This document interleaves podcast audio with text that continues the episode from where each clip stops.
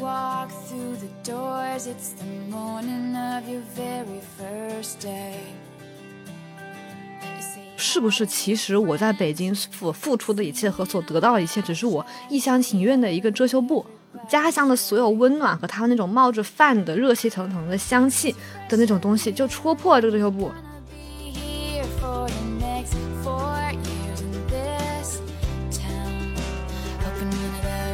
我又一次带入了一个青少年的视角，一个第一次来到北京的视角，好像那种最早那种感觉重新被召唤起来了。然后那种感觉就是青少年时候我对于未来的想象，就是我觉得我可以到一个很大很大的地方，我可以成为一个很好很好的人的那样的一种感受。You're gonna believe that.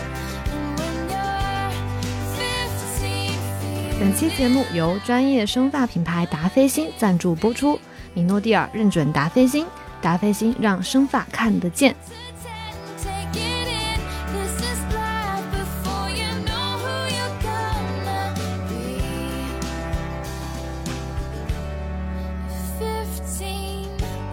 Hello，大家好，欢迎来到很久没有更新的处女武器播客，我是很久没有更新的诗雨。大家好，我是小吴。很奇怪，怎么有人突然开始说听不懂的话？你觉得是是日语吗？嗯 上海话。哎，我们上海话不是不是啦，是我们当地的方言。我这次一定要跟大家炫一下，是因为我以前每一次回去的时候我讲普通话，但是这一次我讲的方言，并且被我的外公评价我的方言非常地道。对，因为小吴最近回家了嘛，然后因为国庆放假，所以我也很难得的回了趟家。今天我们正好也想借这个机会跟大家聊一聊，就是我们这一次回家，重新跟家乡相遇，和我们的同龄人在家乡的朋友们、亲人们相遇带来的一些感受。大家不要再说处女武器已经一个月没有更新了，我们这一个月做了大量的事情，都为我们播客积累了素材。啊，真的，回家之前没有想到会就是能给播客积累这么多素材。你这次回家有没有什么很大的感受？因为我上一次回家是今年春节嘛，其实就是在春节的时候我们播客发第一期，然后到现在为止是播客录了大半年的时间，然后我觉得其实录播客本身让我有了很大的成长，又因为这半年是我毕业找工作成为职场人，就是你长大了的一年，我就觉得嗯我回家前我真的觉得我终于成长为一个大人了。我在回家的高铁上，我就跟自己说：诗雨，你这次不能再跟妈妈吵架了，你现在是一个心平气和的大人了，你现在什么都能够理解。原生家庭已经没有什么能对我再造成伤害了，然后我一回家，哈哈被我妈闯死，怎样是又偷偷躲在床上哭吗？真的就夜深人就是那种一边写着，就是我再也不要跟妈妈说一句话了，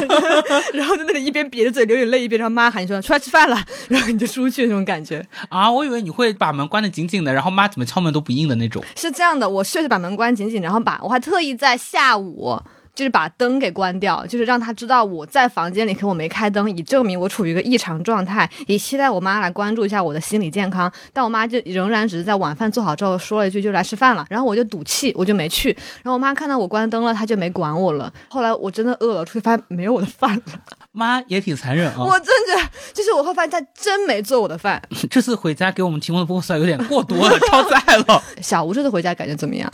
那我这次可是裸辞人士回家呢。当然，我在我们村里面就还是一个拥有正经工作的人的形象出现。你在你们村里不仅是一个有正经工作的人吧，你应该是一个就是给你们村里就几百年的历史都 增添了浓墨重彩的一笔的一个人吧。你知道我们村最近建了一块 状元室碑。我因为其实已经没有什么工作了，然后我在工作日的白天，我爸妈又都要去上班，我在家无事可做，我就牵着我家的大白狗，然后就出门就是闲逛，就会逛到那块状元石，然后我的狗就会在那边撒泡尿。天哪！然后路上还会遇到我们的村委书记，然后我们村委书记就会说。其实他刚刚已经看到我了，但是他不敢上来认。然后我说为什么呀？因为他说我看你这个红头发呀，我觉得跟你的形象不符的呀。真的，因为小吴不是最近染了一个红色头发嘛，然后就是其实真的在家乡很多人的观念里就会觉得染头发是一个跟你的身份不符的事情。他们好像觉得所有非黑色头发的都属于街上的街该溜子。溜子，真的，因为我不是今年染了一个蓝色的挂耳染嘛，然后我是回家之后就跟爷爷奶奶吃饭，吃完饭之后，爷爷就语重心长拉着我手说：“说诗雨啊，你是高学历的人，你是有身份的人，你不要和外面这些人一样啊，搞这种不三不四的东西。”然后我当时还想了很久，说这不三不四的是什么呀？爷爷，这难道我做的事你真的都知道了？然后后来发现他只就是我头发，哦，哎，那你爷爷视力还挺好的，因为我觉得你这个挂耳染其实没有很明显，就是爷爷奶奶们不应该老眼昏花，我觉得你骂了很多人，你知道吗？哦就不仅骂了爷爷奶奶，还骂了我的托尼老师。哦、还骂了你的头发。对呀，其实还好，因为可能我当时就是也有点一种爱美的炫耀的状态。就你从北京回来，你搞一些比较潮流的东西，你就是会想要在爷爷奶奶面前秀一下嘛。我就把他特意的把头发挂耳的拨到前面，可能看到了。我觉得爷爷蛮厉害的，就他吃完了一整场饭之后，到我快走了才说出口，不知道他吃饭的时候心里是不是很复杂。对我其实觉得你勇气还挺强的，因为我这次回去，因为这个头发，我其实已经紧张了很久。因为我上一次有这个经验，是我大学的时候留过一个小辫子，哦嗯，但是是当时就还蛮多男生会留的那种小辫子，其实挺正常的。啊，我们好像不在一个时代。哦，really？过我们文艺青年都留小辫子过子。时哎。哦，我回去之后，我就发现我爷爷奶奶就在那边窃窃私语，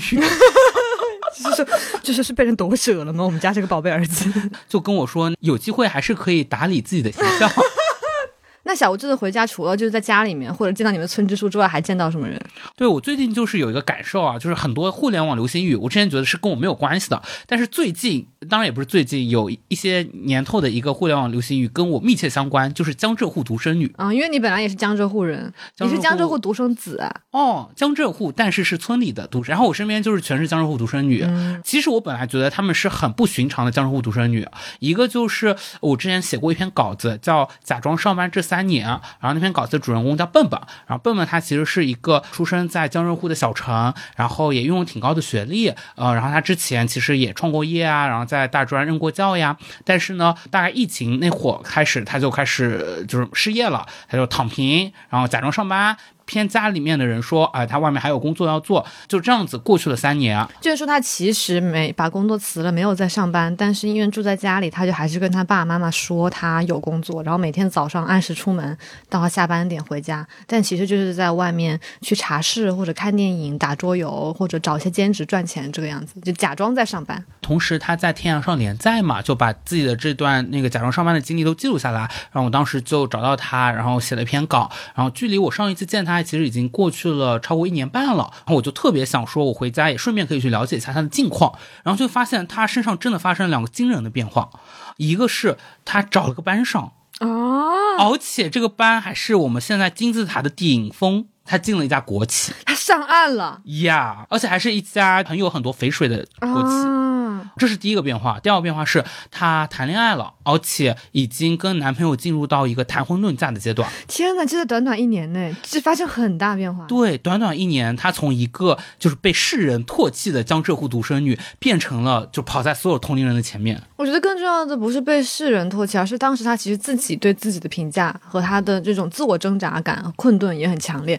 但现在就好像他又回到了一个和大家一样的顺风顺水的这种轨道上的感觉。我写那个稿的时候，稿子里面也有一段是引用就毛姆的一句话。毛姆很爱写一类就是从芝加哥厌倦了那种大城市的循规蹈矩的生活，然后跑到一个东南亚的海岛上，然后突然开始变得非常的寡廉鲜耻、懒散。但是其实像笨笨这种人，他是在芝加哥这样的一座城市里面躺平的，这个其实是你要付出的代价是非常非常困难的。笨笨他之前的纠结和痛苦也来自于他在这样的一个小城市里面，他是一个异类的这样的角色，但是现在他其实又好像进入了这样一个主流的轨道上了。然后我还见了一个江浙沪独生女，是我的表妹，因为我表妹其实是一个天赋异禀的一个女孩，但是她因为高中阶段厌学，她其实从我们那个重点高中给退学了，后来就上了中专。此后可能她很长的一段人生经历，在我的家族当中，大家会觉得好像一直在瞎玩，她没有在认认真真履行她应尽的责任。但是在经过了这个千帆过尽之后，我的表妹现在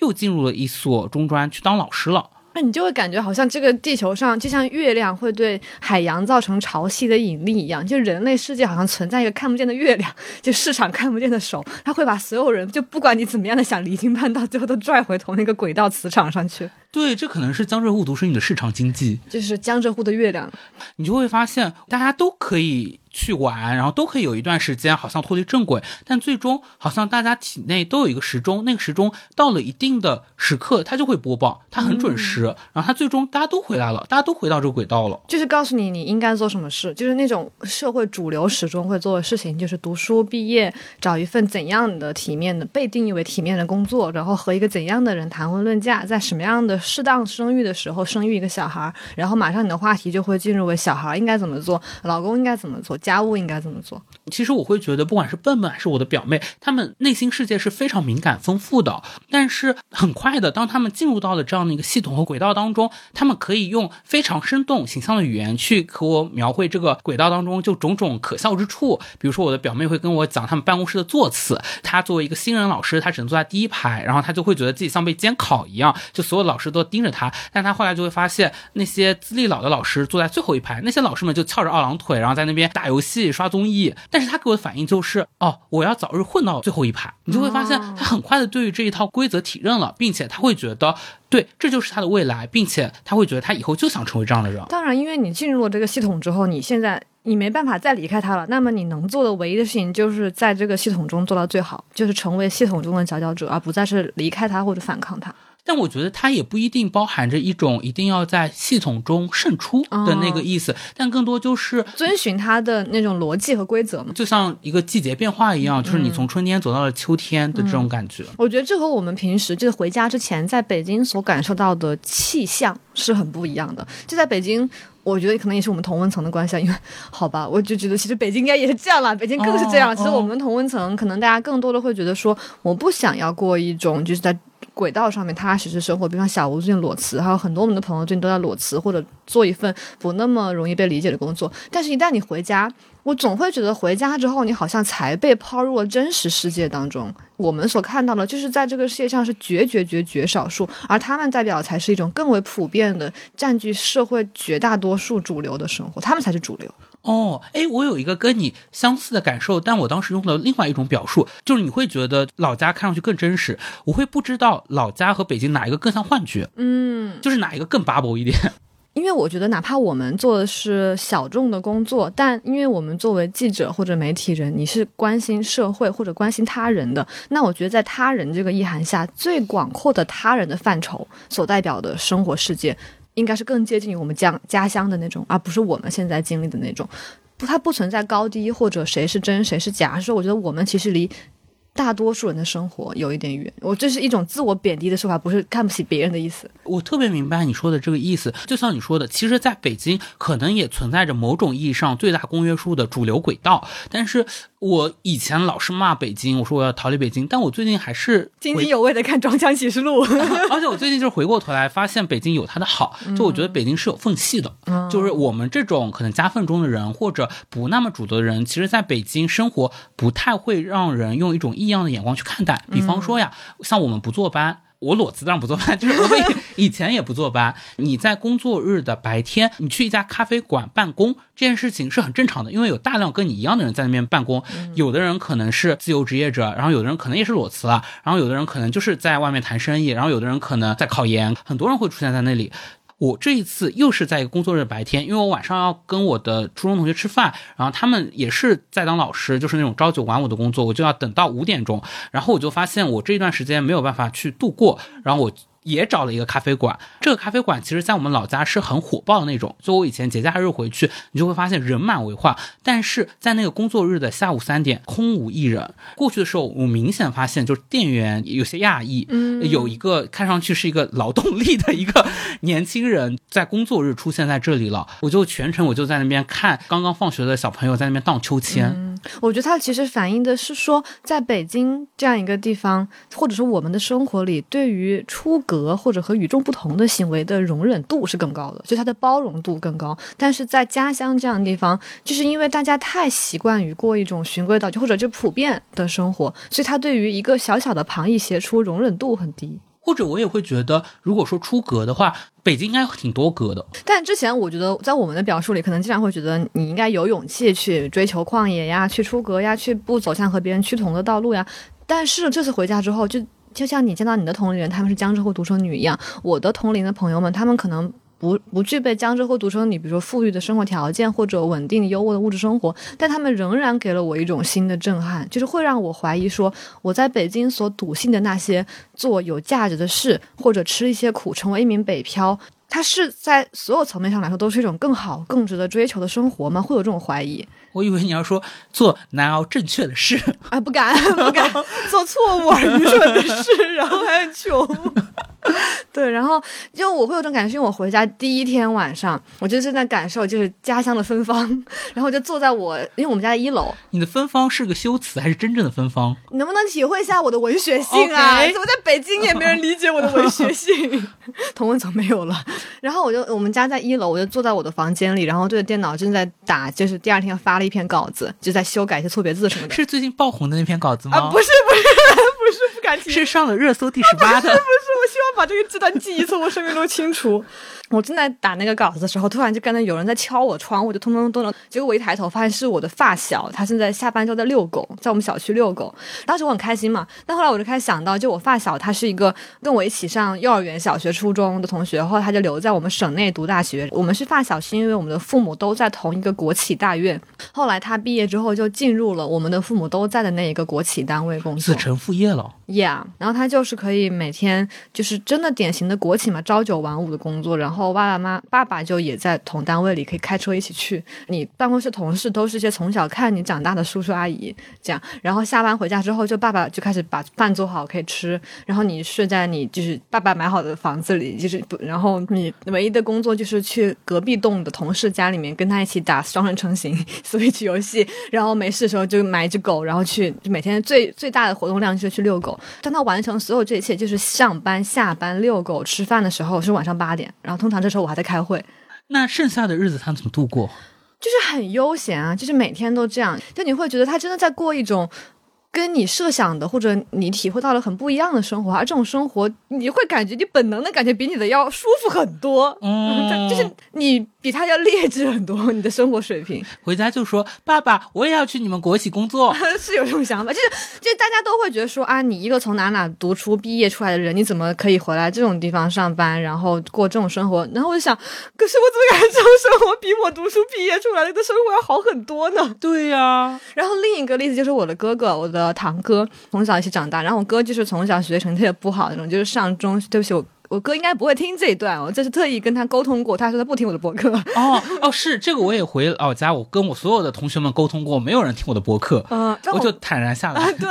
我哥比我大两岁，然后我们关系很好嘛。他就是那种小时候打架啊什么的，然后嗯爸爸上中学要给他找关系，上大学找关系，然后从一个三本毕业之后，我哥有很好坚毅的品质，他很有毅力，然后因为他之前很胖，后来就下定决心减肥，然后就成了个健身教练，这一段特别像是你后期补录进去的。就是因为就是心里怀揣了一些惴惴不安。他只比我大两岁，但他在去年和前年跟他的初中同学一个女孩结婚了，那你哥就是跟我一样大，对，跟你一样大。二胎了。一胎，去年生了一胎，前年结婚，去年一胎，开着特斯拉上下班，哦然后住在跟爸妈一起家里，哎，真的，老家的同学们都很爱买新能都有源车。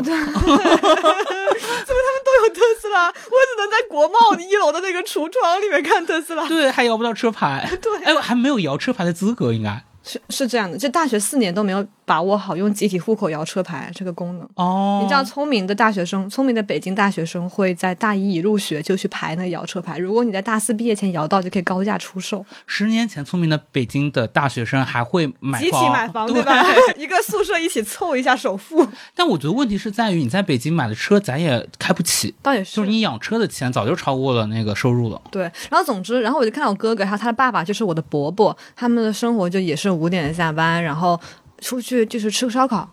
回家就是住在已经还完房贷的就父母提供的房里，然后爸爸妈妈把菜，就跟你青春期读书时候生活没有什么区别，就住在家里，然后爸妈或者爷爷奶奶做饭，然后你现在生了小孩，然后你重心要在养小孩上什么之类的。然后我觉得，我之所以会觉得这种生活真的让我产生了巨大的动摇和怀疑，是因为他们不用付房租和花钱吃饭，这点对我影响真的很大。这就特别像，我也老羡慕我那些北京同事，就是因为大家还是住自己家，大家的老家的概念就是在于我自己身边的这三公里。对，我觉得这种生活别的都没什么，但我只要一想到他们不用付房租，可以住在自己有安全感的熟悉的家里，然后每天可以见到父母，并且父母会 把饭菜做好，你只用负责吃，我就会觉得就是我为我一定要在北京承受这些吗？每当我写稿写到崩溃的时候，发现我十二点到了，我要开始洗菜做饭了，我就大崩溃。对，我觉得这一点就会让我觉得我的那些同龄的同学们给我一种又老又年轻的感觉。年轻指的是大部分事情是比较容易去 handle 住的，加上你说的可能有自己的父母呀，甚至爷爷奶奶可以来为他们就是做饭或者打扫家务，为谋求生计这件事情付出心力是少的，所以我会觉得他们其实挺保养得当的。我觉得不是保不是保养得当，而是说你的生活有一个底色，叫做你仍然是这个家的孩子。哦，就是你不会觉得我们在北京，你会觉得呃，我是我爸妈的小孩，在这个城市里需要拼尽我的所有能力，只能靠我的能力来换得一些东西，靠我的汗水。但是在家里，你会觉得我是我爸妈的小孩，哪怕他们不给你实质性的帮助，但你觉得你是有东西可以依靠的，就是这一种心理上的感受就会造成很大的区别。我想说的是，延伸开来，就你会把你的时间花在什么上面？嗯对像比如说，我们可能会有一些时间花在装腔上面，但这件事情 可能并不有助于改善我们的身体状态和精神状态。嗯但他们会有大量时间，就我发现我身边的很多同学们就会去做医美啊，然后在护肤上面啊投入大量的心力，是因为他们有很多时间可以去研究这个，哦所以我确实会感觉到他们的，比如说皮肤状态什么的都还挺年轻的。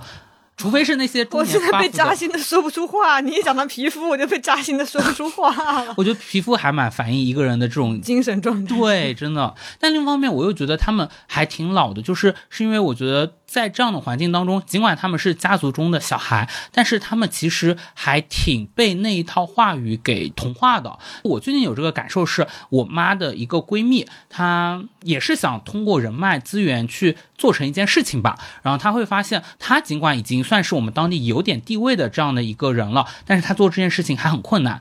你知道这件事情最后是怎么解决的吗？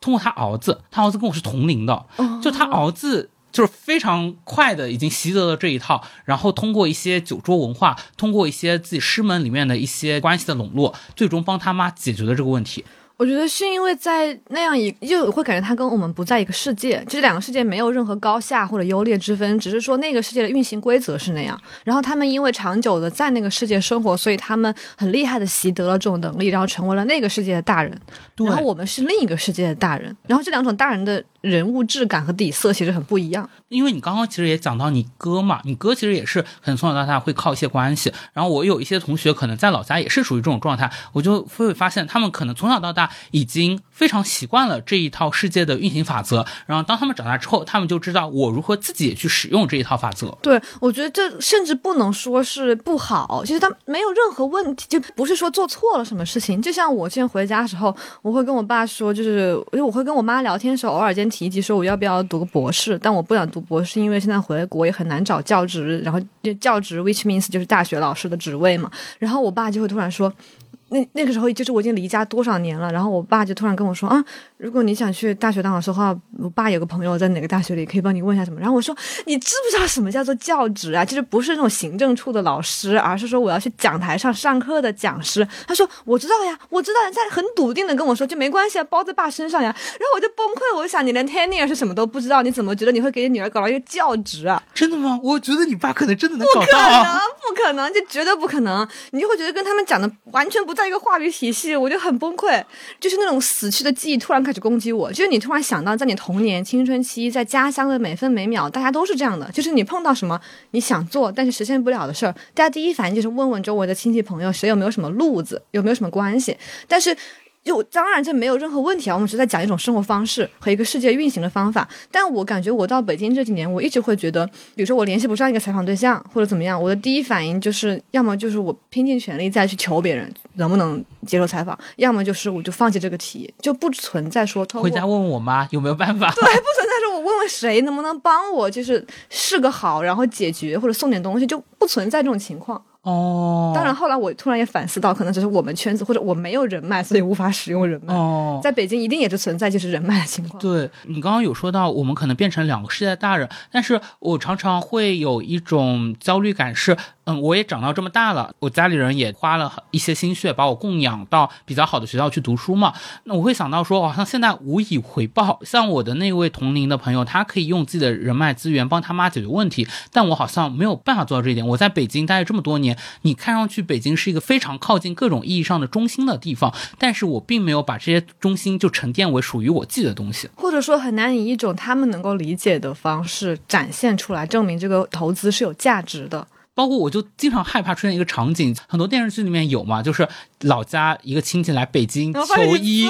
对，然后就说，哎呀，能不能就是帮我安排进北医三院呀？就是我可能想要挂那个哪一个哪个主任大夫的号，我就觉得如果这个事情落到我头上，我就完了。是真的，我特别怕影视剧里那种环境，就是你妈妈或者亲戚就是来北京办个什么事儿，然后他能住你家，然后你住你家，发现原来 你家三十平啊、原来你房间五平米。我的意思并不是说我不想帮，我肯定特别想帮，并且我也想可以从这种利他当中得到快乐嘛。但是我的点是我特别害怕自己在北京的生活被拆穿。对，就是被戳破的感觉。就像我刚刚说的，我回家之后看到我的发小可以每天遛狗，就然后打 Switch 这样的生活。你就会在这种时刻产生动摇，这个动摇来自于说，是不是其实我在北京所付出的一切和所得到的一切，只是我一厢情愿的一个遮羞布？家乡的所有温暖和他们那种冒着饭的热气腾腾的香气的那种东西，就戳破了这个遮羞布。你会觉得，在作为人的最基本的层面上，我想要的是什么呢？如果我想要的是爱、温暖、舒适的生活环境和陪伴，那好像回到家乡才是合适的选择。哎，姐不会明天就打包回家了吧？明天跟老板提辞职，老板不要听这段。我最近就是也有一次感受到来自老家的可怜的目光，就是因为我最近跟我两个初中同学吃饭，我受不了，你说到这个可怜的目光，这个术语我已经破防了，感觉。呃，真的吗？但是我这个有点搞笑，我这个可怜的目光，就我们吃饭的时候，我们在那个商场里面，我看到一家霸王茶姬，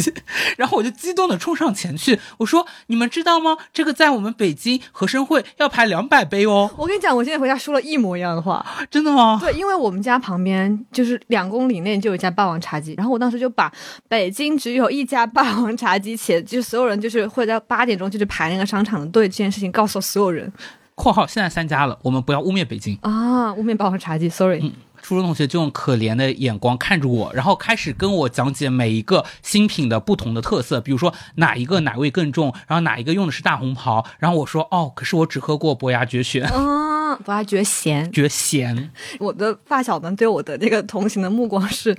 当他们得知，像对武汉人来说，最重要的事情就是过早。当他们得知在北京一碗热干面要卖十五块，一份豆皮要卖三十块的时候，他们就露出那种极端的怜悯，就是说，那人在北京怎么生活呢？人在北京怎么过早呀？北京怎么活呀？所以这种意义上，你就会感觉到你和家乡好像有一种割裂感，就你变成了家里那个出走的人，但其实你自己不太能理解你在这边的选择是不是对的。然后另一方面，家里人其实也不太能理解，就是你的选择到底是怎样的。我觉得在我爸妈看来，或者所有的亲戚看来，就我就是一个在北京不知道在干嘛对你他们不知道在弄些什么东西，尤其是我们这份职业，就是更难以去给他下一个五个字的定义。对他们会觉得你好像在北京活得还不错，然后按他们的逻辑推断，你读了一个还行的大学，那你应该也不会饿死吧？但怎么也搞不出个名堂来，怎么也不知道他在干嘛？就是他们就带这种朦胧的疑惑，就是你在北京到底在做什么？那你爸妈是怎么认知的？或者你的那些老家亲戚们？我最开始的时候就是会跟他们说，我不会说我是要做新闻，或者说我在做媒体。新闻和媒体区别是？对他们理解的新闻或者媒体，他们就把它解读为哦你在新华社，哦，或者你在人民日报，他们就会问你你是哪个报社哪个名字啊，就是说出来听听。他们就他们会抱着一种相信，说你是这个学校毕业的，那你一定是进入这种大家都听说过的媒体机关吧。然后我就说，嗯，我是在杂志。他说那是什么杂志呢？然后我说出该杂志的英文名，他们就沉默。你会觉得你很难跟家乡的父辈们解释什么叫非虚构。嗯，或者什么叫做特稿，哪怕你跟他们说是很深度很长的文章，就他们也没办法明白，就你在做的是什么事情。我跟你前半段经历的一模一样。他们问起我，我说我在做新闻，他们理解就是新华社、人民日报。然后我说不是之后，他们紧接着就会说哦，自媒体呀？我心想好像说的也有道理。我说嗯嗯嗯，是的，但是心里就会有一种被侮辱的感觉。对，像我们现在做播客也在做自媒体，对啊，我们现在就是自媒体人啊。现在不一样了，现在他们理解的自媒体又变成抖音了，所以我们现在就是两头不是人。其实你做的两种自媒体，他们都没办法理解了，他们也没办法理解播客是什么，他们就会觉得你你你在家里形象就会变成一个很奇怪的人。就像前段时间大家在网上还有一个标签叫做“出走的小姨”，哦就是你家里有个奇怪的小姨，就好像嗯、你的妈妈，因为小姨通常是妈妈的姐妹嘛，就你的妈妈在你面前是一个类似于传统的女性形象，但家里好像总有一个出格的女性形象，就是跟家里其他人不一样的人，就是那那个好像读了很多书或者去过国外，然后在大城市生活，打扮的很 fashion 的小姨。然后我觉得我在我们家不是夸我 fashion 的意思啊，就是我觉得我在我们家就是在我的外甥女看来，我真的就是那个小姨的形象。你都已经有外甥女了，因为我姐姐比我大九岁，然后她在我很小，我在中学的时候她就结婚了，然后生了小孩。我看到出走了小姨这个标签的时候，我突然发现，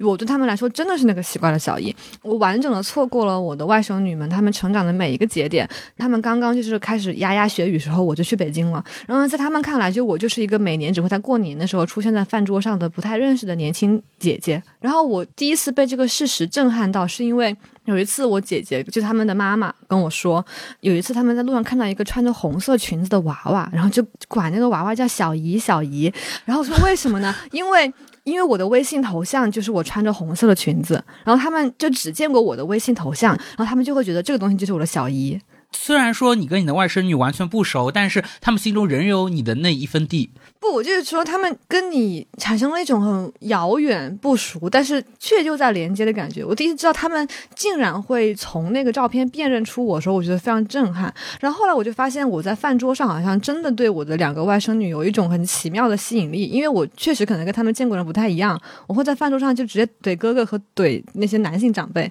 就有一次，我哥哥另一个哥哥不是刚刚那个好哥哥，就是一个教育不好的哥哥。天哪，原来哥哥还能分 分好坏，完了他们不都听吧？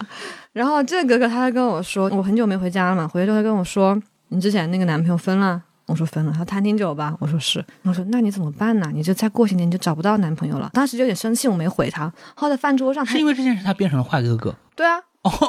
他这这样对我说话还不坏吗？是很坏啊。然后在饭桌上他又跟我说了一遍，当时我就真的，我们武汉女的是这样的，他告诉他别惹武汉人。我当时在饭桌上我就把那筷子往碗上一放，然后我说不会吧，不会吧，不会有人还不知道男人过了三十岁就不值钱了吧？不会有人不知道男人谈过一次恋爱就是二手货了吧？太狠了，武汉女人！当时所有长辈。爸爸妈妈、外婆、舅舅、我妈、我姐姐、姐姐的老公，还有两个外甥女，两个外甥女就是待在原地。然后我就发现，就是我姐姐就是一边给外甥女盛饭，一边在嘴角偷偷露出笑容。那其他男性全部震慑在原地。然后我妈就是一副哎习惯了，但是有点受不了的那种表情。然后两个外甥女就咯咯笑。就他们就会觉得很有意思，但是我哥脸很臭了。哦，对，然后我就会发现，从那次回家之后，我的外甥女们就很喜欢缠着我玩，就是比如说会拿着球跑到你面前，就说小姨小姨，就是让你跟他玩。因为我跟他们相处时间真的非常少，按理来说，我觉得我是很不招小孩子喜欢的人，他们都会远离我，但他们就天然的对我有种亲近感，然后我觉得还蛮神奇的。哦，我觉得是你在他们身上释放出了一种他们从来没有见到过的一种女性的样本。嗯，就是有可能你姐。是可能比较温顺或者贤妻良母类型的，但是他们在你身上可能看到了女性的一种可能性。我姐姐其实是很坚强的女性，她一个人就是，反正她真的非常棒。是，但她因为她在他们的面前是母亲的形象，我觉得就是就是母亲和小姨这两个身份带来区别，而不代表说两个女性有什么差别。包括就是再再叠一个假，就是 sorry，就我不是说我并不觉得男人过了三十岁就不值钱了，我只是在攻击我的亲哥哥。我只攻击他，不攻击别的男性。我觉得母亲跟小姨很大一个区别，还是因为母亲要履行母职，然后小姨的某一种洒脱，就那种形象，可能也是在于她不需要直接的对于自己这些孩子们的人生产生什么关键性的影响。嗯，你也不不需要就是教导他或怎么样。对你只要成为一个遥远的 icon 的形象就可以了。对，而且说到这，其实我想到我妈以前也是一个奇怪的小姨。她对于我刚刚提到的姐姐和哥哥，其实就是小姨嘛。然后我其实从小就有意识到，我妈就是家里的一个奇怪小姨，因为她是学习最好的。我小时候是我妈辅导我英语的，然后在这个家，其他人都只是大专或者中专毕业的情况下，然后她就经常喜欢。教我的哥哥姐姐们学习和做事，所以会去看我哥哥的那个作文，然后告诉他不该怎么写，就是一个真的就很喜欢教人做事的形象。然后我就能够明白，小时候其实我的哥哥姐姐们都有点怕，甚至有点排斥我妈，就是因为她真的有点爹味在里面，喜欢教人做事。你会把她当做自己的一个样本，就她身上这个形象，一方面反映出的是某种更高的知识水平，或者你看过更大更好的那个世界是什么样子，但另一方面，它反哺回来和你影响身边人的方式。是却可以有区别，就是我们都会给家庭带来一种不一样的气象，但这种气象它有各种不同的呈现方式。我就永远不想要就是教我的外甥女们你该怎么学习？我觉得其实你们还算是两类了，你是小姨，你妈可能那个时候在你二妈，对，我觉得妈妈这样很好。我举一个类似的例子吧，我觉得跟你妈妈可能有点像。我有个姑姑是我的大姑，她也是我们父辈那一代中知识文化水平最高的。她在湖南一所高校当老师。然后因为我小的时候其实交通不是很便利嘛，所以我的大姑可能两年才能回一次家，然后每次都要坐几十个小时的火车。然后我从小到大发现，我最期待的一个场景就是在大年夜那一天，因为很远嘛，他要到大年夜的晚上才能够赶到，在家里面等着。然后我爷爷奶奶烧好了一桌热菜，然后就等着我的大姑从远方赶过来。然后有的时候因为可能下着雪啊，我就还能记得她当时她的眉间，然后她的衣服上面都会洒落着血丝，拎着大包小包回来。然后并且她是我们整个家族当中唯一一个讲普通话的。哦，对，嗯，我觉得语言这一点就是很强烈的区隔，因为我虽然大家经常只是说我的武汉口音或湖南口音，但其实我在我是不会说武汉话的。因为、啊因为从小幼儿园的老师就教大家要说普通话，所以我就跟我爸妈说我要说普通话，我不说武汉话。所以我们家里是所有大人之间交流都用武汉话，然后大家跟我讲话就是用普通话。哦，你就明显是你你在这个家里好像是不一样的一份子，然后一直到现在也是这样。小时候我就特别期待大年的到来，因为那个时候可以见我的大姑，然后我的大姑也是一个知书达理，然后在我心中拥有很多文化的这样的一个女性的形象。但我小的时候以为我喜欢的那种心情其实就是等待的心情，但我后来时隔多年之后发现，我其实真正带入的是风尘仆仆回家的心情。我明白，就是你很希望有一天你也可以是那个样子回家，在家有一锅人等着啊，就是小吴从外地归来，然后扛大包小包，拎着就是给大家的贺礼，然后穿那种很摩登的衣服，然后拍拍身上的雪，用种知书达理的形象说啊，不好意思啊，久等了。对，而且必须要我回来以后才能开饭。但是我现在其实也做到了，但是又有一些物质条件，回来也没有大包小包了。是的，我之前哎，我就会觉得我这次回家，因为我哥哥的孩子今年在我回家前一个星期周岁嘛，然后我就给他寄了那种摇摇马呀，就很多婴儿用品，我感觉你现在有一万个你的下一代，其实一共就三个了。每一个都把你当做了一个小姨。没有，就是我给他们买了很多东西，然后包括就是因为中秋节回家，所以我也买了很多月饼回去。结果就我就发现，就在这个家里，我的人设真的就是一个不懂事的、奇怪的，在外面不知道搞些什么的。孩子的形象。就是我奶奶，她会在我回家前一天特意打电话告诉我说，你哥哥的小孩周岁，你给他买点东西。我来奶奶把钱给你，怎么样？我爸不知道我买了月饼回来，他自己去买了月饼，跟我说你把这拎给爷爷奶奶家去，说是你买的。然后我就哦很生气，我说为什么都把我当小孩？我知道要做这些事情，我知道人应该怎么样对别人好，就是为什么都把我当那个不懂事的人？哦，哎，我觉得可能不是他们当你不懂事，而是在他们心中仍然是把你当做一个下一代的那个形象嘛。可是呢，他们就不会，包括那天就是我哥哥他请我吃饭，然后我爷爷就跟我说啊，哥哥前两天请你吃饭了吧，真乖，过两天你也以后有机会请哥哥吃饭呀。然后我就说我也请过他吃饭呀，我也就是就哪怕我和我哥都是下一代，但我我是小孩，我哥不是。天呐，你这个迫使我再开始思考，我好像我的长辈们也把我当做小孩，可能是因为我没有下一代啊，我就是确实也没有给出过红包，哦，我现在还在收红包，这是对的吗？但我也在收了，但我觉得今年应该不会。就是，但我觉得我们习俗不一样，我们那边是只要你不结婚，你就永远收红包。那你是要收到死啊。对，我要收到死啊！我就是想的。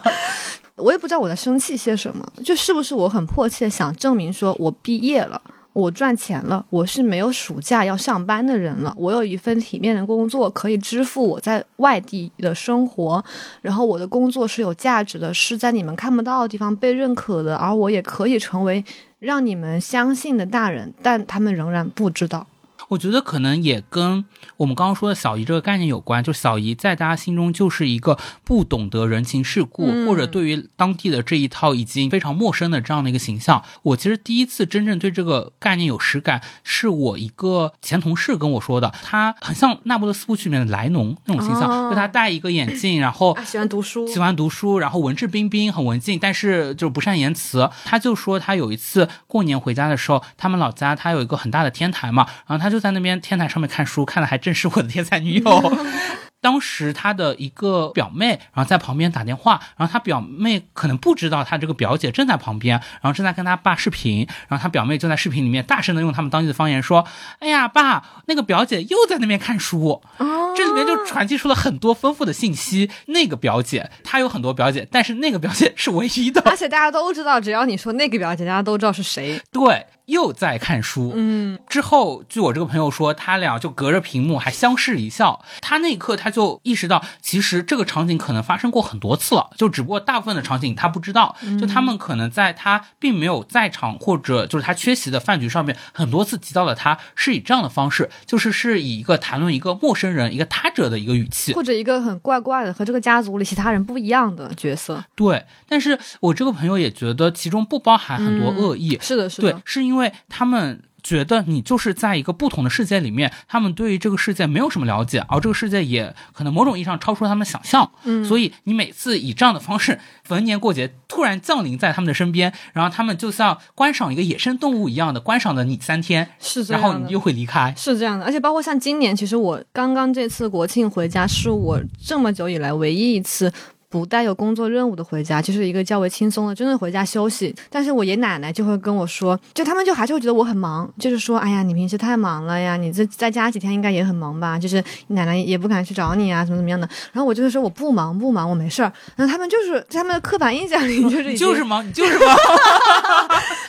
就是。因为我以前的每一个假期都是这样，就是大学回去你要实习，要写作业，然后有 reading 要读，然后中学时期更不说了，所有假期都在拼命的读书和上补习班。他们就觉得你就是一个跟他们不一样的，你永远没办法停下来的一个人。这也代表了，这跟你去的城市北京，它的城市气质也是吻合的。他们虽然不懂你在。陪什么忧，补什么习，读什么书，上什么班，那他们就知道你在忙一些他们搞不懂的东西，他们不敢来打扰你。然后我就会觉得，我对待所有家乡这种对你框定为那个表姐和你在做些我不懂的事情的心情就非常复杂。一方面，我很迫切的希望，就是一方面我会被这种东西有点冒犯到，就是我不是你们想象的那个样子。另一方面，我又会很迫切的想让他们知道，我就是来陪爷爷奶奶的呀，我就是回家就是来陪你们的。然后我是一个知道要照顾哥哥、照顾其他人的人，我是一个会给你们带月饼的人，我是一个在北京追求我想做的事情，在做一个正直的、有价值的人。但是两种冲突就始终在我的内心交战，然后就会一直在撕裂我。哦，我会发现我们可能会面对同样的这个压力，但是我们的态度可能不一样。就我爷爷奶奶也总是就是在我可能回家吃饭的时候说：“哎，太忙了，你这就是好不容易可以又回家一趟呀。”那我这次知道我可能这次没有那么忙，但是我爷爷奶奶他们就不知道我裸辞这个事情嘛。但是我好像也要去顺应他们那个预期，会说：“哦，是的，是的，我可能后天又要去上海了呀，我去上海又安排了要三四五件事情。”觉得某种意义上面，我还是觉得这样子更符合他们对我的那个要求和期待。我觉得我内心的根本问题是在于，我觉得他们想象和期待的我从来就不是我真正的样子，哦，或者说，我觉得我家里人。除了我妈之外，可能我妈也是今年听了我播客之后才知道，就我家里所有人一直都不知道我是一个什么样的人。就你知道，我奶奶曾经说过，就她觉得她今年最大的心愿就能看我笑一下。在我家，天哪，原来诗雨是冰山美人呀 不！是，就是我在我们家的形象就是那个脾气很不好的。就这么说吧，我家里所有亲戚得知我在学校竟然有朋友，都非常的震撼和惊讶。哦他们都会觉得说啊，天呐，就是你还会交朋友啊，就是哦你还会你会跟人说话呀，那种感觉。他们会觉得我是一个阴郁的、话少的、古里古怪的，就是总是很 gloomy、很阴沉的那样一对个形，象。因为我觉得我们这种性格可能会使得我们把自己充满尖刺的那个部分就展现在最亲近的人面前。，对之前大家说向上管理这个概念嘛，我也觉得其实存在着一个向内管理。就比如说我表哥，我觉得他就是一个情商极高，并且可以在很亲近的就长辈面前表现的非常好的那种形象，我觉得他就很会向内管理。对，但我们真的就会觉得我们在外面的形象其实可能更接近于一种积极、正向、阳光，但是所有的不满、不安和负面情绪都留给了家人。然后又因为我在外面已经扮演的很累了，所以我所有的压力、痛苦、泪水都在家里，然后那种撕心裂肺的疯女人时刻全都在家里，以至于他们看到所有这一切，然后就会觉得我是一个不苟言笑，然后阴郁的少女。哦，其实你就有一种很强烈的愿望，想要挣脱在他们心中的这种刻板印象。倒不是说想要证明是什么样不同的形象，而是说我想让他们，我因为我觉得这种形象是一个不好的，觉得会觉得我是一个痛苦的或者不懂事，就是跟一些负面标签在一起的人。我想他们知道我不是你们想的那样，就是我是一个有很多朋友，会有人喜欢我，然后我讲话也就是略有一些幽默的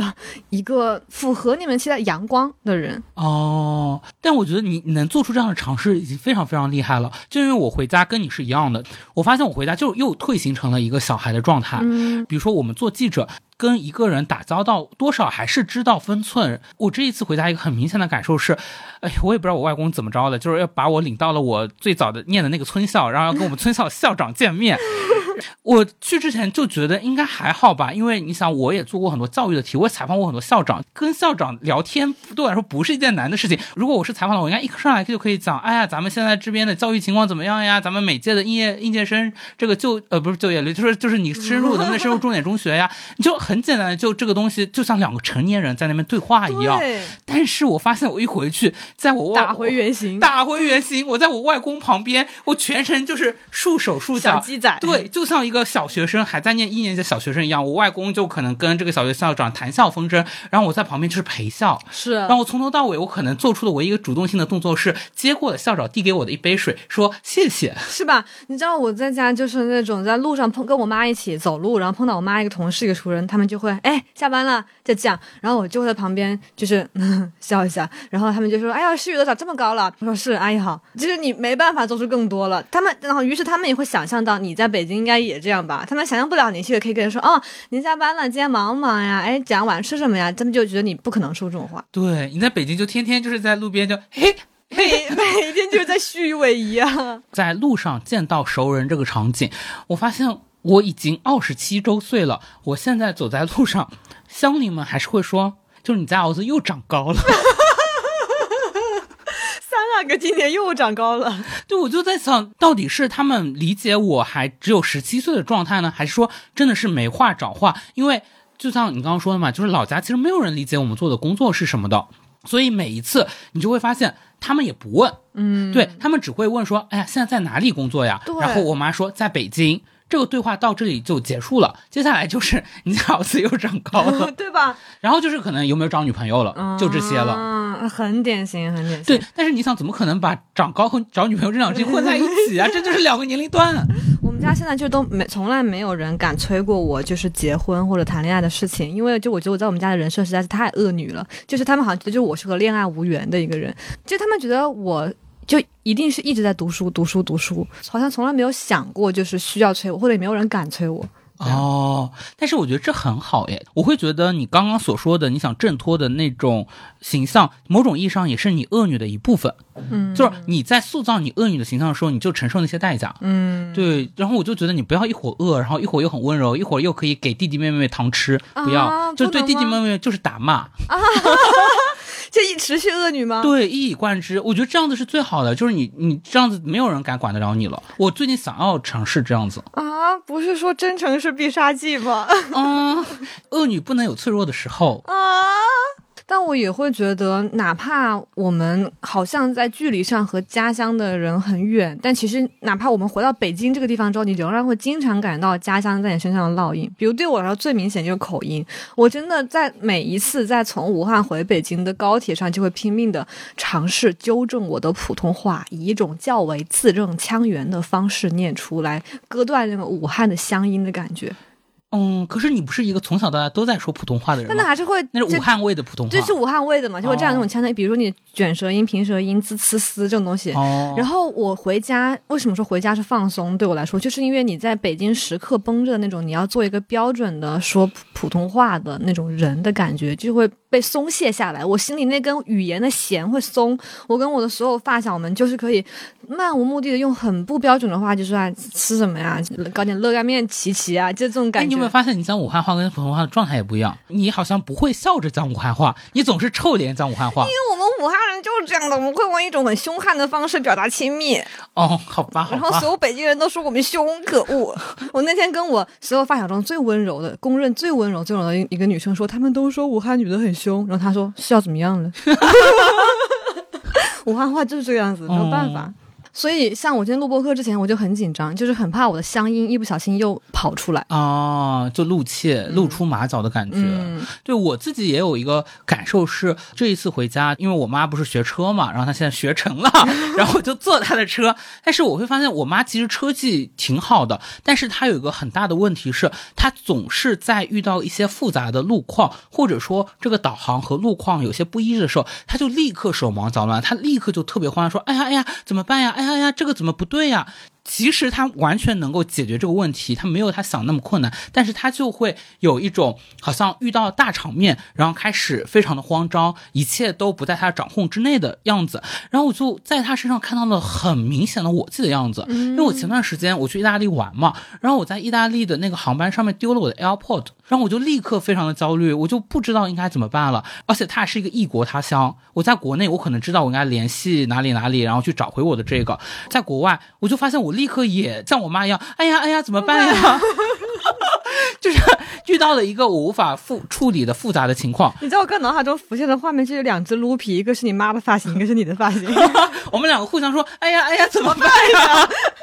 然后幸好我的那些朋友们都是见过大场面的朋友们，他们就告诉我：“哦，你现在一你开始搜寻那个航司的电话，然后二是联系当地落地的机场，然后三带着我去了那个机场的那个什么失物招领处。虽然最后没有找到，但是我就会发现，哦，原来我自己一直觉得我身上自我设限或者遇到大场面我没有办法 handle 住的这个情况，原来是继承我妈耶。这个时候我就。会感受到了一种很复杂的心情，就一方面觉得哦，原来我是有基因在的；另一方面觉得有点安慰到了，其实我不是天然就这样。然后还有一个方面是我其实就很能共情我妈妈，所以我当时坐在副驾上，我就会一直跟我妈说啊，这个很简单的，其实这个导航这条路可以走，另一条路也可以走。那你就看现在红灯的话，我们就把车停在这里就可以了。就我就用一种很冷静的语气去跟她讲。但我觉得这其实就恰恰说明我们和故乡的一种很微妙的循环的关系。就是假如你没从来没有离开过故乡，或者没有脱离过那个环境。在你妈妈在主驾驶上说出那个慌乱的话的时候，你是没办法在副驾上心平气和这样对她说的。正因为你曾经在这儿，后来你又离开，但是你又回到这儿，所有这一趟整个旅程作用在你身上的痕迹，才会凝结为你可以心平气和的跟你妈说没关系，还有另一条路。就整个这个环节的每一个主语、谓语、宾语和副词，它都是有那个时间的痕迹的。就像之前我看到有人说嘛，经历青春和你产生对青春的感受，它一定发生在两个时间段。嗯我觉得对于家乡也是。嗯就如果我们一直身处其间的话，我们无法产生对于家乡的这一种感受的。然后我这次回家其实也特别强烈的有这种感觉，就是我跟我妈每一年见面都会吵架，就我从青春叛逆期开始到现在就经常和她吵架。然后这次回家就是因为，呃，我那天跟我朋友出去就是抓娃娃，然后他给我抓了一个娃娃，因为我自己从来没有抓起来过娃娃，人家我就真的吗？哦你人生没有抓起过娃娃？你在骂你在骂。哦，那我我这次也去抓娃娃了，然后我花了十块钱，然后花到最后一块钱的时候，我抓起了一只鹅。然后，但是那只鹅被卡脖子了，嗯就是我第一次遇到它，其实已经到了那个口上面，它不放下来的情况。那你可以让工作人员来放吧。但是我觉得那一刻，那只掉在空中的鹅也是我的人生。命运的一种写实哦对，然后因为我很久没有抓娃娃，然后朋友帮我抓起了一只，然后我就特别开心。我就待会我就回家之后，就我很少跟我妈有这样的亲密时刻，我自己做了一些心理建设的。然后我就跟我妈说：“妈，你看我今天去抓了一个娃娃。”然后我妈第一反应就是说：“哦，那正好明天你要见你哥，可以拿去送给你哥的女儿。你说的亲密建设，就是你对你妈说这句话吗”？对，我以为你亲亲热热的把这个娃娃送到了妈妈的面前，说：“妈妈，这个鹅是我今天特地抓给你的。不，就你知道吗？对我妈用一种亲密的语气说出“你看我今天抓到了一个娃娃”这样一件事，对我来说已经很难说出口了。”哦这，就是我们僵硬的东亚母女关系。一大步呢。结果我妈这就是类似于，我不知道你见过那个表情包没有，就是一个戴着盔甲的，流泪猫猫头，就她说再也没有什么能伤害我了。然后突然一句话，就是那个剑就刺穿了那个盔甲上面唯一露出的那丝额头那个缝隙。我觉得我妈那句话就是这样，她就说，她就很轻飘飘的说，那哦正好明天可以送给你哥。我就觉得我过去人生中所有那种不被理解、不被看到、不被爱的东西，都反映在那句话里。就是为什么我好不容易得到的东西，你又觉得就是好东西都要送给别人？哦，我懂，我懂。就是是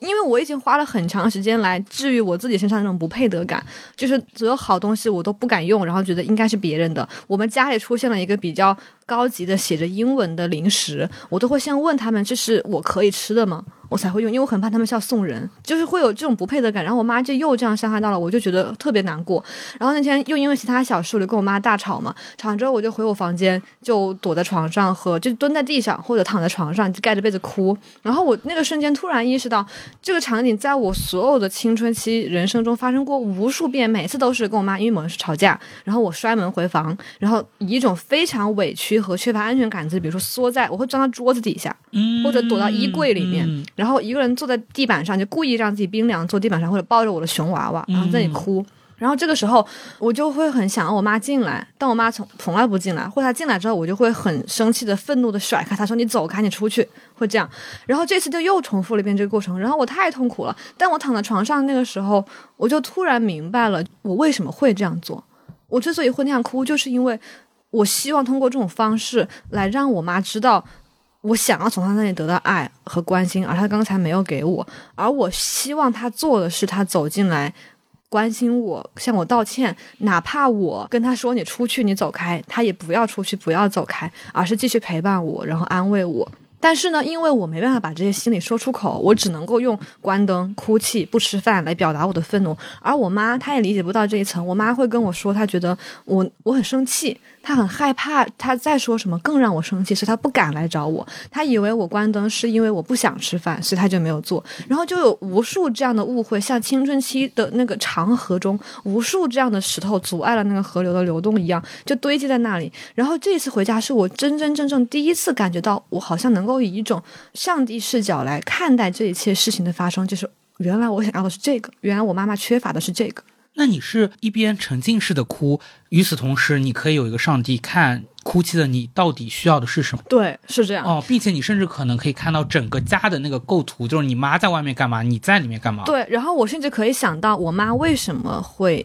比如说缺乏这种直接进来跟我表达亲密的能力。我妈妈她是希望的是什么？她害怕的是什么？她担心的是什么？嗯，甚至可以分析一下妈妈的原生家庭。对，是这样的。包括我妈，她也会觉得很难把亲密的话说出口，或者说我对她亲密的拒绝，也让她对这种亲密的表达产生了耻感或者害怕，所以就共同作用成了这种误会本身。就是我会觉得真正珍贵的就是，我从来没有想到过，原来过去的我是。一直在被这样对待，我这次能从我妈妈的这句话里面看出，她其实让我生气的是勾起了我的对爱和好东西的不配得感，然后我就明白了，其实这种不配得感在我十八岁以前也无数次出现，只是我不知道这个词，不知道这种感受是怎么一回事，于是我就指向了一种没有无可名状的痛苦和自我谴责，它就一直压在我内心深处，最终作用在了我人格的方方面面。但现在我终于明白了，原来这个东西是我以为我不配，但我其实想要，而是我妈妈她错误的表达方式让我产生了这种念头。当这一切被理清的时候，我就觉得很多事情就是它被表达出来，就是被治愈的一种。那你会感觉它能导向下一步吗？这会因此改变你对妈妈的态度，或者某种程度上改变你俩的关系吗？我觉得很难，这也是这次我跟我妈回家的一个大矛盾之一。我觉得我这次出乎意料的一个成长，是我回到家乡之后，我看到了以前我在家乡所看不到的东西，我明白了它是怎么一回事。但是想让它真正发生成长，它需要在我和我妈后续的无数次交锋和血与肉的摩擦中。慢慢重建，但我会觉得我已经承受了十八年这个东西，我再去把自己的血肉撕开去摩擦，就我会觉得我承受不了。我妈的态度就是她觉得她很想改正，可她不知道怎么改。我就会说，我跟你讲了一次又一次，可你还会说这样的话。她就说，那我们得互相接受，然后互相磨合中进步嘛。我就会觉得我受不了这个磨合了，然后我们就因此就说是要磨合中成长，还是就断绝？我们又吵了一次。复杂的东亚关系，对，就是东亚母女。对，然后所以我会觉得，我其实不求什么解法了。我觉得我现在如果再想让我妈妈帮助我完成这个疗愈，很困难，或者也会带来新一轮的痛苦。但我想表达是，最重要的是，我能够通过改变我自己，或者我自己的成长，它真的让我看到了以前我看不到的东西，解开了一些压在我心上的未命名的石头。我觉得对我来说已经是很大一步了，我也不奢求更多了，嗯就是看见表述就可以了。其实你刚刚讲你们的关系当中，我还是看到了一个很让我羡慕的，就是非常赤诚的那个东西。因为你有说嘛，你会觉得你跟你妈的关系可能就是两种，一种是你们磨合，然后另外一种就是断绝。我觉得是需要有一颗赤子之心的人才会想要得到的解法。但是我觉得我现在就已经变灰了。嗯，我以前从来也没有想过，但是我这一次发现，我跟原生家庭的关系也进入一个新的流向。我以前也是。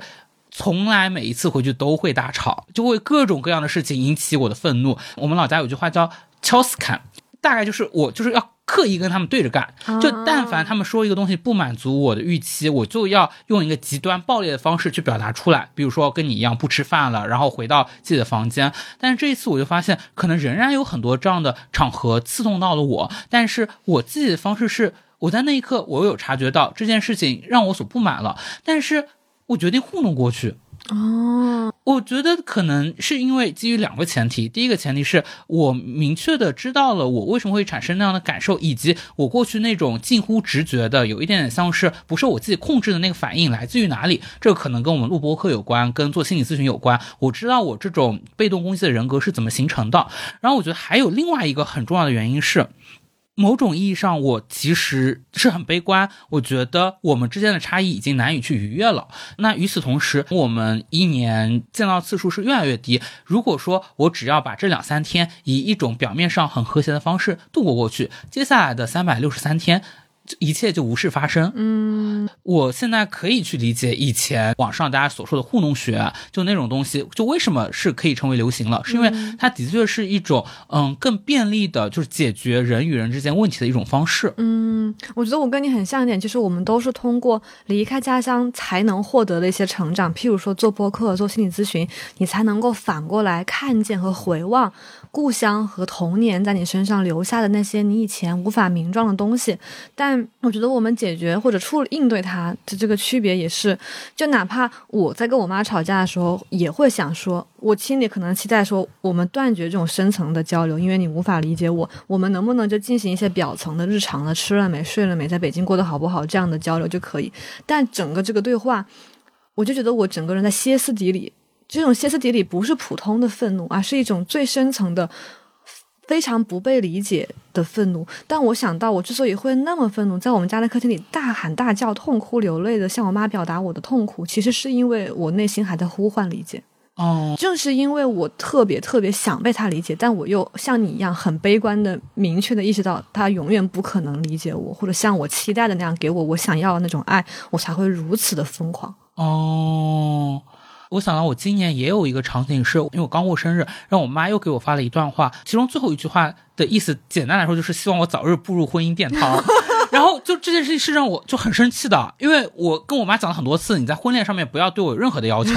然后我当时看到那句话，我很生气。如果是几年前的我，我立刻就会在噼里啪啦打一大段文字过去，然后就说你怎么又要对我提要求了，巴拉巴拉的。但是我那天就是让自己冷静了三分钟，我的一个解决方法是。我也回他了，但是我没有回应他对我的那个要求。我回了三张朋友们帮我过生日的照片，说：“妈妈，你看，朋友们在帮我过生日，我好开心呀！”哦，我明白。然后这件事就糊弄过去了。但我觉得这就是问题在于你在糊弄这件事，这个行为本身不会给你造成什么内耗。哦，你会觉得是 OK，但是我会觉得。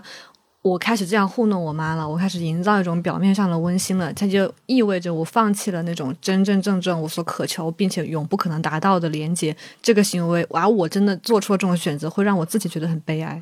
哦，就可能我还是在求一个得不到的东西，就不愿意放弃。就我觉得每一次愤怒的表达，正是说明你不愿意放弃，就是你想要连接到那个东西。这是我回家很经常的一个感觉，就是愤怒，以至于我在我们的就我自己会有一个，就类似在备忘录上写了一个我们播客可能以后可以聊的系列选题，就叫 关于愤怒吗？对，就是我写了一个我们甚至可以聊人性的七宗罪，就是其中一个是愤怒，就是因为就因为我觉得愤怒、傲慢、贪婪很大的在我们身上各种环节和经历中呈现出来，然后因为我觉得这是我第一次理解愤怒的内涵。愤怒其实是一种珍贵的心情。一个人失去了愤怒的力量和心气是很可怕的。天哪，这不就是我今年的变化吗？我从愤怒的小鸟变成了悲伤的小鸟。对，就是你今年就是不再愤怒。我觉得不再愤怒是一件很令人悲伤的事情。是因为我觉得愤怒是因为你有所欲有所求。嗯，而且而你有所欲有所求，是因为你还相信什么？对。当你完完全全的不相信他了，你才会放弃那个欲求，就是无所谓了，然后你就不再愤怒。我觉得这是一个会让我觉得有点难过的状态。哎，我发现你作为一个纯爱战士，真的就纯爱战士应该是方方面面都纯爱战士。就你对于亲子关系，你也希望他达到最高的纯度。那是人活着不就是希望能够获得一些真真正正的贴近、理解和百分百纯度的信任、爱那种东西吗？然后我当时就把这这个感受发到微博上嘛，就是说我妈希望我把我的娃娃送给别人。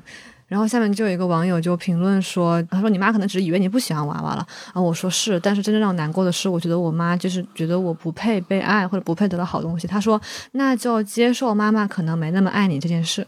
然后这句话就是他没有让我生气啊，我就是镇住了，我就愣在原地消化了很久。就是我是否要学会心平气和的接受妈妈可能没那么爱我这件事呢？这个想法也让我很悲哀。但我不知道为什么，我带入你这个情境，我去想的话，我会觉得这件事情是因为妈妈想要让你做一个知道怎么去跟别人客套的人。不，我妈后来跟我说了，就我跟她谈这件事情，她说她只是真的以为我长大了不喜欢娃娃。哦，然后我就更生气了，因为我从小到大都很喜欢娃娃，但是他从来没有给过我娃娃，他也从来没有满足过我想要去玩抓娃娃机的愿望，他却把他单方面的解读为我是一个大孩子了，我不喜欢娃娃，这就更憋闷了。虽然你大孩子到会主动给自己的外甥女们送礼物，但是没有大到不喜欢娃娃的程度。对啊，因为我觉得。你的孩子喜欢娃娃是一个很能表现，就是你你是否会给予你孩子很多爱，嗯的形象。我妈就会觉得你喜欢娃娃是个小孩子的行为，然后她不能理解说，我只是想要那种温馨的、温柔的被包裹的感觉，因为我从你这里得不到那么多爱。嗯。就我这一次回去也抓了娃娃，我刚刚说了嘛，我就把我的那个娃娃很炫耀式的给我妈看。我确实这么大了，但是不太拥有一些收纳能力，是我妈帮我整理了我的书包。她说她还帮我看了一下那个空间有没有可能把那个娃娃再装上，她发现实在是装不下了，所以那个娃娃就被摆在了我的床的床头。哦，我就是空间完全装不下，但是我必须要把娃娃全部带来。哦，就 like 这一排。对，就现在我床上就摆着一整排娃娃。嗯，唉。你会觉得就是家乡还在你身上有什么烙印吗？我觉得我有在刻意的跟他割席，跟家乡吗？嗯，就是昨天你有看到我们听友群里面出现了一个我的老乡哦，我没有看到，sorry，没关系，而且普通的老乡就还好了，他跟我是一个村的，我看到那一秒我还挺。我觉得害怕，对我有一点整个人在被戳穿、被戳穿的感觉，被曝光。对，就是我当时就立刻就回，哎呀，我的底裤都被扒光了。就这其实是我的真实的感受。你其实是想说，姐妹收手吧。我就会发现，我很愿意让自己做好一个翠花的形象，我也很愿意让自己做好一个 Christina 的形象。但是我不希望这两个身份有任何的混淆。就我不希望翠花有一天知道了我在北京的生活，当一个 Christina 的生活是怎样的。然后反过来，我其实也希望。Christina 完全忘记身为翠花的那个自己。嗯，这其实很经典的，就是戈夫曼的理据论嘛。简单来说，就是真的完全不是掉书袋，就是因为真的太一模一样了。就是戈夫曼说，你是在扮演角色嘛，但是一个人是同时扮演很多很多角色的，但是每个角色都有一个不同的前台和后台，有不同的剧场、不同的观众。最最可怕的，会让表演崩溃的事情，就是不同的观众混在了一起。就是不同的前台，就是混乱了。就是那个剧场的观众到这个剧场来看，就会导致演员的角色和表演的崩溃。我明明在很严肃的演莎士比亚的悲喜剧，这个时候我突然走进了一个脱口秀的场子，就大概就是这种感觉。嗯，然后另外一个很深的一个感觉是，因为我今天才拎着行李从我老家到你家嘛，你家是我在北京的老家，对，我就会发现，在那辆高铁上面，因为我又要回京了。我本来以为我的感受应该全部的是我即将被北京的一团乱麻的生活给占领，对我会想到我在要处理的 A B C D，包括我的确在高铁上处理我申领失业金的事情，但是我会发现还是有另外一种感觉淹没了我，就是我又一次带入了一个。青少年的视角，一个第一次来到北京的视角，我好像仍然有一些幻想在心中慢慢浮现了。就是一个从家乡来到大城市的少年，好像那种最早那种感觉重新被召唤起来了。然后那种感觉就是青少年时候我对于未来的想象，就是我觉得我可以到一个很大很大的地方，我可以成为一个很好很好的人的那样的一种感受。因为前面几天我就是过得挺糟糕的，就是因为裸辞，你一开始很爽，但是到了一定阶段，你会产产生各种各样的焦虑嘛，就是你觉得自己到了一个未知的海域，然后你在这个海域里面，你完全不知道方向在哪里，你也觉得自己是个 nobody，就这样很深的焦虑。但是在来的那个高铁上面，我突然又有了那种少年心气，嗯，会觉得这个是我仍然保有家乡在我身上的痕迹。我觉得这也是就是家乡种在我们身上的一种就是温馨的气象。其实有时候会觉得这种东西它。并不是说多么的具体，或者就家乡或亲人做了什么事情，而是说它的存在，有一些东西的存在本身会给你提供一些力量。其实我会觉得家乡让我最难以割舍的那种东西，可以被具象化为一个东西，就是桂花。哦，哎，我们都是南方人，太真的懂了。我真的就有没有南方人懂这种在北京闻不到桂花香的痛呀？因为我就在北京读书七年了嘛。北京真的没有桂花，在故乡你是那种行到树上就很多桂花，你走到哪儿就能闻到桂花的气息。到秋天就像被关进了桂花蒸笼一样，然后你会觉得甚至有点腻味和廉价。但在北京之后，我猛然醒悟，因为我从来没有在秋天回过家，我从来没有闻过，我都忘了桂花的香味了。那一刻我就觉得特别特别悲伤。你不会最近一次闻还是在我家闻那个颐和金桂的花啊，香薰？对啊，就在我回家之前，哦而且在你家闻到一个叫颐和金桂的香薰，已经是我六年来第一次闻桂花了。哎，当时是你告诉我为什么叫颐和金桂，是因对，是我跟你说的，因为好像说北京没有桂花，只有颐和园有一个盆栽的桂花，然后也有人说好像元大都遗址南来有，但是 anyway 就是没有闻到过。你说我们有多可怜，我们没有办法闻到桂花，我们只能用人造的香薰来闻它。桂花味的香薰很贵，是我今年采购最贵的单品，对吧？然后我一回武汉做第一件事就在我们小区狂吸桂花，真的像吸毒 一样。我就摘了很多枝，就是拿到家里插到水瓶里，放在房间里。然后我妈还跟我说啊，这个是银桂，那边还有金桂，你就会发现啊，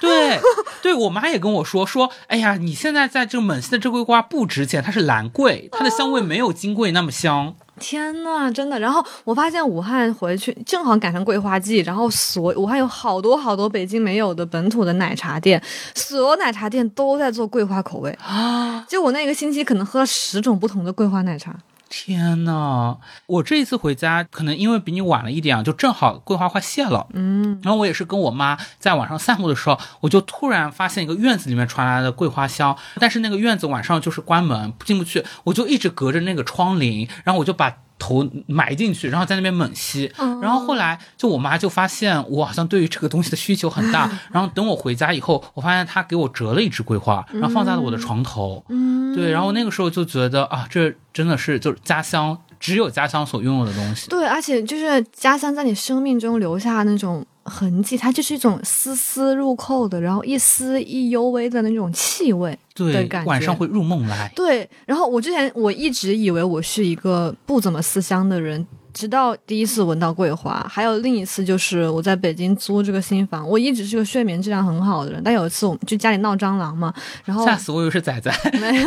然后哦，就是我的房间里出现了一只蟑螂的影子，但我没有抓到它，因为它跑得很快，就跑到衣柜后面了。然后我那天晚上就一直睡不着，然后半夜做噩梦醒了，然后醒的时候是那种小腿一抽搐，就是一抖。然后醒过来，然后一睁开眼睛，因为一片黑，你就会感觉天旋地转，失去了方向感，一瞬间你无法辨别这是哪。然后在那个瞬间，我睁开眼睛的时候，我就想，就像我青春期每一次成长痛，然后一抖，半夜从我房间的床上醒来，然后隔壁就是妈妈，然后那个瞬间，因为之前也做了噩梦，我就很想像小时候那样，就是推开房门去隔壁房间找妈妈。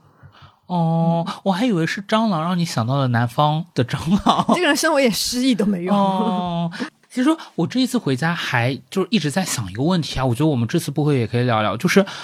因为现在大家经常会说到一个问题，就是年轻人到底还是要在大城市打拼，还是说可以回老家，所谓的躺平？你觉得对你来说面临着这样去留的问题吗？我觉得很奇怪，其实从来没有。我之前就这个东西，它更像的是一种都不曾作为一种问题浮现到我的意识表层，它就一直在问题意识没有问题意识，一直在最底层，然后就以至于我都意识不到它这个提问的存在。我最近一次意识到它，是因为前段时间就我在我们在想，就是因为我今年毕业了嘛，然后疫些大学毕业生可以直接落户上海嘛，然后是在研究这落户上海的事情。当时纯粹是因为跟小吴聊到这个事儿，就在说那有这个优惠政策就可以去了解了解。然后后来就发现可能我的情况没有办法落，因为错过了那个截止时间。后来我就有一点有点失挫败感，就觉得啊好像就是没有做对一件事。然后这件事情大家都觉得很不错，就是拥有一个上海户口没。有薅到上海的羊毛。对，然后当时我就第一次开始想，OK，就是为什么大家都想一个上海户口？一个上海户口意味着什么？然后很多人就说户口可以就是更好的看病、买房、下一代的教育。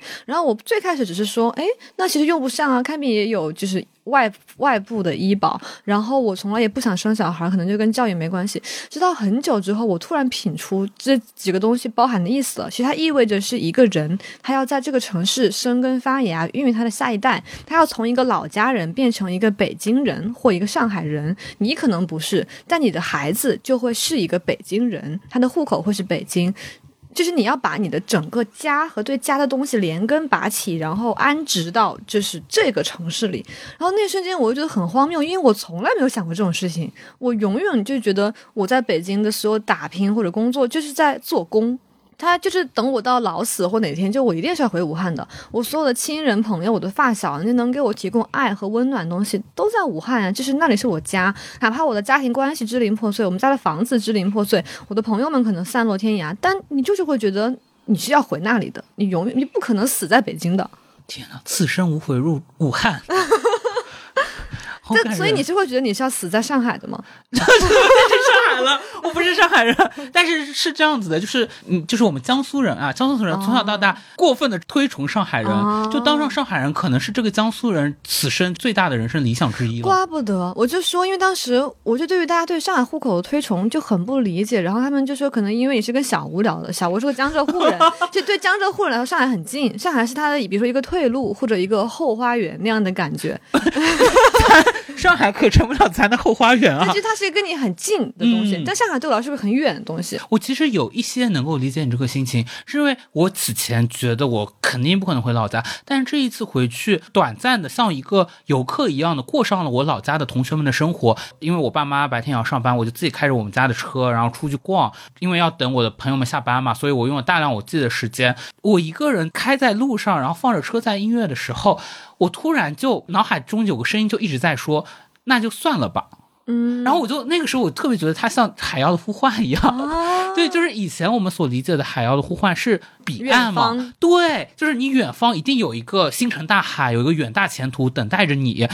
应该在那个神话里面是这样子吧？就是那个赛人赛人，但他是在海面上，哦，海面上差不多，然后他就会勾引那些船员们，然后去奔赴那个地方。嗯但是我会觉得，在我们现在这个时代，这个海妖可能就是在此岸，嗯就是因为远方可能已经无法提供我们刚刚所说的那些跃升的东西，那些不灵不灵的东西，但是此岸其实是有一个特别特别厚的垫子，它可以托住你。就是会有那种桂花香和家里热腾腾的饭香味在作为海妖的呼唤在呼唤你。就像这是呼唤游子回家，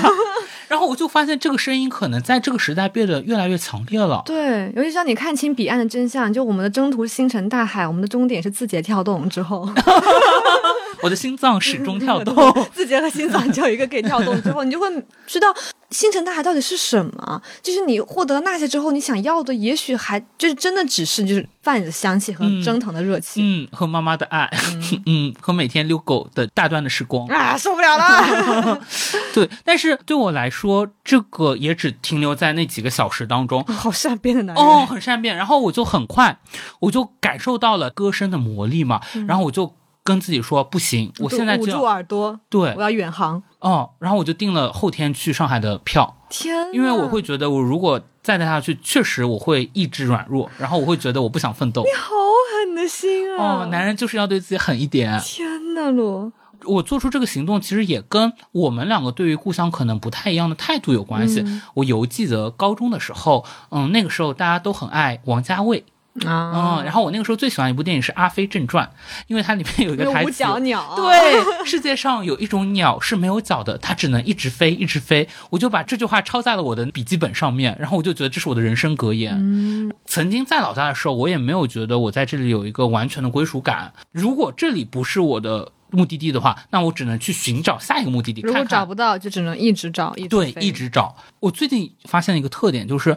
我发现我始终对于生活是不满意的。嗯，我从来没有哪一刻觉得啊，我现在生活是我真正所向往的生活。然后这就使得，如果说我待在老家的话，我预感到我可能几十年后的生活始终是同样一种生活，那我此刻已经对他不满意了。那难道我这几十年一直处于一个不满意的状态当中吗？就这对我来说很可怕。但是如果说我在一个别的城市，那我可能始终可以切换我的状态，或者我可以始终进入下一个。阶段，我最近会觉得人生就是可以当成特稿来写，然后特稿就需要不停的需要下一个小标，嗯，这样子的话可以使得你在每一个小标的时候，就算你对于生活不满意，你会想我还有下一个小标，我还有下一个路口。嗯，我觉得这点说的特别好。对我自己来说，可能。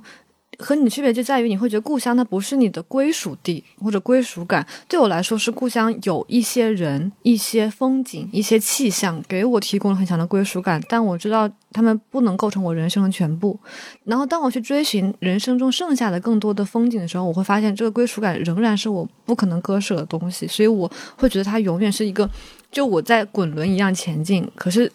它永远不可能跑到天涯海角，它一定会有一个轴、一个线在那里的感觉。就在最后，我想分享一个很小的场景。我高中的时候，我们高中是一个外语学校。有一堂英语课上，我们老师就跟我们就用很轻描淡写的去说：“你们现在在座的每一个人之后都是要出国的。”然后当时我觉得非常不可思议，就我觉得很不屑。我说我肯定出不了国，因为我觉得我的家庭、我的背景，我不具备这种能力。但后来事实证明，我真的就是还是出国了，无论是交换还是旅游什么之类的。就是我确实发现我能够看见更大的世界。然后在我大学一年级就大学一年级的寒假回家的时候，那时候我就像你现在回北京一样，抱着那种。少年心气，就是我要去大城市，我要做一个很好很好的人，做很有价值很有价值的事情。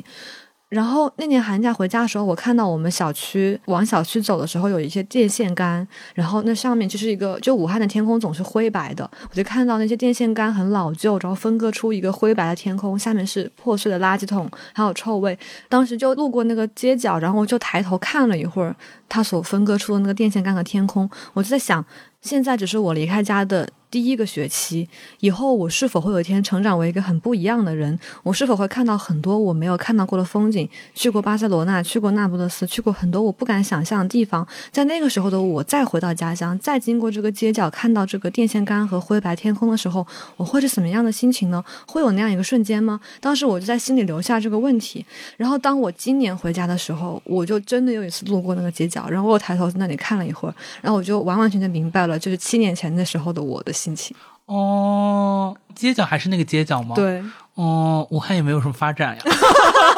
没 有没有，他我也经常会有这种想法，就是我终于走到了这一天。对，曾经对他有一个想象，哦，你现在走进了自己的想象里。对，然后这个想象有我少年的成分，我没有辜负少年时的一些东西，但我又不再是那时候自己，就我变成了一个样子。那我觉得，也许它不是我之前完全能想象的样子，也不是我以后能够预料的样子，但是就我希望可能。过去、现在、未来，每一次我经过那个街角的时候，我都不会辜负上一次的自己。在本期节目的最后，我们也要感谢一下专业生发品牌达霏欣对本节目的大力支持。米诺地尔认准达霏欣，达霏欣让生发看得见。其实现在很多年轻人在打拼的时候都会饱受脱发困扰，也是我们焦虑的一个外化表现。那达霏欣是国内首家上市的治脱生发品牌，它的主要成分米诺地尔是唯一经中美食药监双重认证有效的治疗脱发的外用生发药，也是三甲医院皮肤科用药。达霏欣针对不同的人群研发了百分之二和百分之五两种浓度，像女性呀、头皮敏感或者轻度脱发人群，建议使用百分之二低浓度，刺激小；男性和中重度脱发人群的话，可以使用百分之五浓度哦。因为达霏欣乙醇和丙二醇的含量比较低，也更低敏且副作用低，适合追求清爽不油腻使用感的人群。毛发的生长呢，需要一定的周期，一般坚持使用三个月可以看到绒毛生长。此外呢，达霏欣全新升级换发服务，将生发变得更高效、更简单，效果看得见。这次我们也为大家争取到了听友福利，点击 Show Notes 链接即可享受双十一惊喜囤货价。希望我们都能拥有光明的未来和一头浓密的头发。本期节目就到这里啦，我们下期再见，拜拜，拜拜。